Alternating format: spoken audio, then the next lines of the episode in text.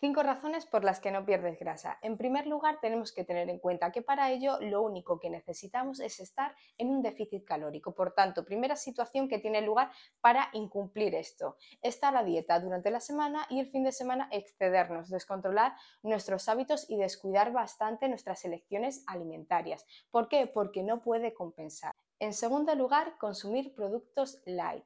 ¿Por qué? Porque aunque es cierto que en ciertos contextos los lácteos desnatados pueden ser interesantes, hay otros muchos productos que al retirar un 30% de sus calorías no los hacen más interesantes. Y tendemos a, uno, consumir más y excedernos en la cantidad y dos, al no saciarnos, terminar picoteando durante el resto del día más alimento. En tercer lugar, cenar muy poco, no porque cenar poco sea malo, sino porque tratando de hacer algo ligero, probablemente nos quedemos con hambre y luego vayamos a la cocina a picotear alimentos como galletas, dulces o incluso golosinas.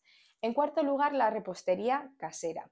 Aunque es cierto que se pueden elegir mejores ingredientes cuando uno lo hace en casa, por ejemplo, sustituyendo el azúcar por alguna fruta madura o, por ejemplo, una harina refinada por una integral, no dejan de ser preparaciones muy sabrosas que son difíciles de dosificar. Si hacemos un bizcocho en casa, el bizcocho entero se acabará consumiendo y más si lo hacemos de forma repetida.